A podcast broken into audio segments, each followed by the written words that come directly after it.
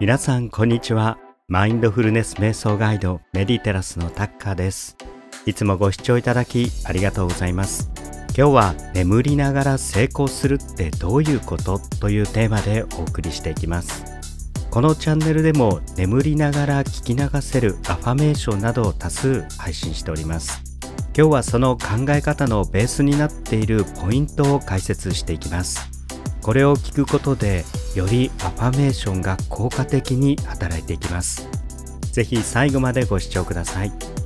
またこのチャンネルではウェルビーイングやクオリティオブライフの向上のヒントそれをすぐに実践できる誘導瞑想やアファメーションを配信しています。チャンネルフォローがまだの方は是非今のうちにフォローをお願いします。さて今日のテーマ眠りながら成功するってどういうこと？これは実際聞かれるととても不思議です。寝てるだけで成功できると言われるとなんか怪しいなとか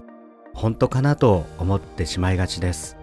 このチャンネルをよくお聞きいただいている方は、えー、ご理解されているかと思いますが初めての方でもまたこれまでも聞かれている方でも繰り返しこの意義を深めることで効果が抜群に高まっていきます。これまでもこのチャンネルでは眠りながら聞き流せるシリーズたくさん配信してきました。中でもたくさんのコメントをいただいておりまして実際にその通りのことが起こったとかまた眠りながら自己肯定感が高まってきたとか様々な嬉しいお知らせをお寄せいただいております。そこで実際にこうした効果がたくさん報告されている中で一体なぜこうしたことが起きるのかまたそのベースになっているものは何なのかをシェアしていきたいと思います。今後もまた様々な眠りながらシリーズを配信する予定ですのであらかじめこの解説をお聞きいただければと思います。さてこの眠りながら成功するということを実際に世の中に広めた方は誰かと言いますとその元祖はジョゼフ・マーフィーと言われています。マーフィーの引き寄せの法則などで有名な方です。アメリカの有名なニューソート系の思想家です。ジョゼフ・マーフィーは積極思考というポジティブシンキングを説いた方ですがこれと様々な駅や占いを研究して引き寄せの法則との相関関係を研究された方でもあります。それが合わさって積極思考を持つとこのように引き寄せの法則が働くということを明らかにしています。ちなみにこのチャンネルではアファメーションということを数多く配信していますけれどもジョゼフ・マーフィーはこの積極思考のことをアファメーションと呼んでいました。アファメーションっていうのはアファームという肯定するという動詞が名詞になったもので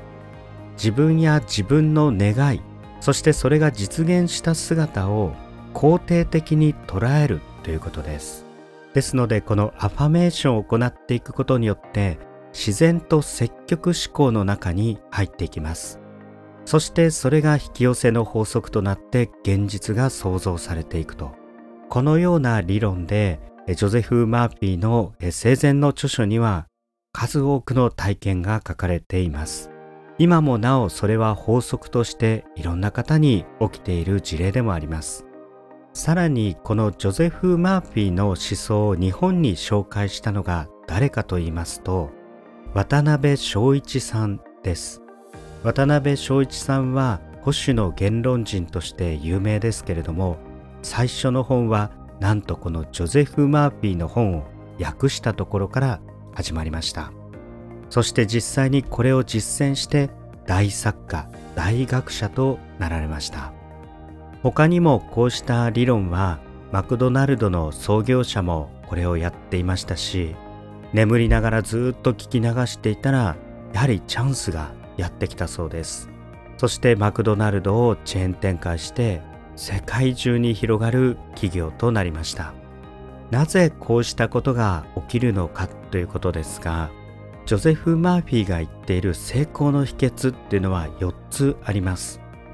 一つは建設的に考えること。これが積極的と言い換えても良いかもしれません。これは当然お先真っ暗だと思っていたらやはり開けることはなかなかありませんしその時点で期待や希望が叶わなかった時の挫折感は味わわなくて済むかもしれませんが積極的に成功するというところまではなかなかいかないと思います。まずこの1点目建設的に考えるということを言われています。そして次には楽しいことをイメージすること。成功した時の姿や願いが叶った時の姿をありありとイメージすること。こうしたイメージを行っていくだけで早い人ではもうすぐに実現するっていう方もいます。心底迷いがなかったり心底建設的に受け入れることができていたらこのイメージの力っていうのはものすごい力を発揮していきます。さらに3つ目は自信を持って祈りなさいと言っています。この祈るということは描いたイメージを解き放つような感じです。そうすると自分の中だけで完結していたイメージが自分の想念が他の人や関係する人たちに伝わってその人たちをも動かす力になっていくからです。その時に大切なのが自信を持って祈るということです。まあ、願うと言ってもいいと思います。どうなるだろうかなやっぱりダメかなと思いながら恐る恐る願ったりするとその恐る恐るの方が現実化していきます。建設的な考え方を持ってさらにイメージを作りそして自信を持って願いを放つということ。これが3つ目のステップです。そして4つ目は行動することと言っています。眠りながら成功するということでただ寝てれば成功するかというともちろんそれは時と場合によります。しかし眠りながら自分の意識が成功にぐーっと向いてくるとそれに向かってアクション行動が必ず伴っていきます。何らかその成功に近づいていくための行動をせずには折れないみたいな気持ちになります。こうした4つのポイントが成功の秘訣であると言っています。成功とは私たちの目標や願望が成就したり達成感や幸福感を得るものでもあります。まずジョゼフ・マーフィーの基本的な考え方について解説いたしました。それでは眠りながら成功するとはどういうことというテーマにさらに入っていきたいと思います。まず一つ目は夢のコントロールが大事だということです。まあ、夢ってコントロールできるのかと言われますと何とも言えないかもしれませんが実際見たい夢を見れることもあります。実はこの寝ている間に潜在意識が出てきているんです。なのでこの潜在意識が私たちの現実を想像していると考えると寝ている間に私たちの潜在意識が丸々出ているとすると眠っている間っていうのはとても重要なんですね。夢にはいろんな潜在意識が現れてきます。この潜在意識と夢の関係については別途配信予定ですのでぜひこれも聞き逃しないようにチェックをお願いいたします。さらになぜ眠りながら成功するのかっていうポイントの2つ目は委ねる心が大事であるということです。考えてみれば自分の力だけで成し遂げられることってとても少ないです。なので自分さえ良ければという考えだけですと人の協力がなかなか得られなくなってしまいます。私たちの潜在意識は90%や90%以上の力がまだ眠っていると言われていますのでその反対の健在意識という目覚めている普段生活している意識があまり強くなりすぎると潜在意識が働く暇がなくなってしまいます。そうした時には手放すことが大事です。よくこの願望を強く描くことと執着を手放すことこの関係が難しいと言われることもあります。一つのコツはやはりただ手放すだけではありません。その方向性が大事なんですね。ぜひイメージしていただきたいのはロコ・ソラーレです。まあ、カーリングです。ロコ・ソラーレ活躍しましたね。先日はたまたまロコ・ソラーレの地元まで行って行きつけの場所まで行ってしまいました本当に活躍されてる姿があって地元の方に愛されていらっしゃいましたあのカーリングの時に力いっぱい投げたらあんな方向に行かないと思うんですよね。見事に方向性をその的に定めてスーッと手放していく感じ。さらに投げた後そのままではなくブラシ、まあ、ブルームとか言いますけれどもそれでスイーピングしてこう吐いてゴシゴシしてですねその方向に向かうように頑張るってことですね。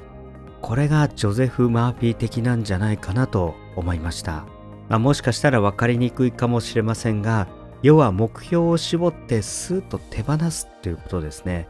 ただ手放すだけではなく方向性が大事っていうことです。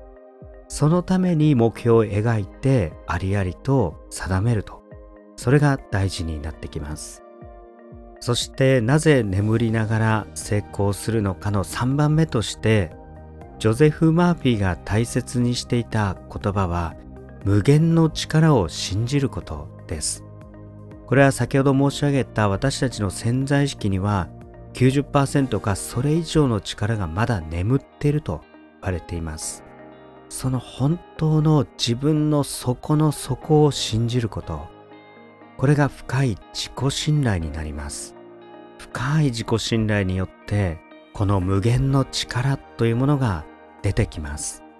これは実際にスーパーマンになるとかベンジャーズみたいになるとかそういう感じではありませんけれども自分を信じるところから自分が目指すべき方向これが実現する自分だっていうことを信じることができます。またそう思えばこそ努力や行動が可能になってくるということでもあります。いずれにせよ眠りながらこうした肯定的な言葉を聞く。眠っている時に潜在意識を書き換えていくっていうのはとても重要です。意外にも私たちの意識は一瞬にして変わる時があります。できないと思ってた自分がふと気づいたらこれはできるという自信が湧いていた。まさにそういう時は潜在意識が変わった証拠です。その底に深い自己信頼を得るためにもぜひメディテラスの眠りながらシリーズを今後もどうぞご活用くださいまた今後の配信を楽しみにしていただければと思いますご参考になれば幸いです。最後までご視聴ありがとうございました。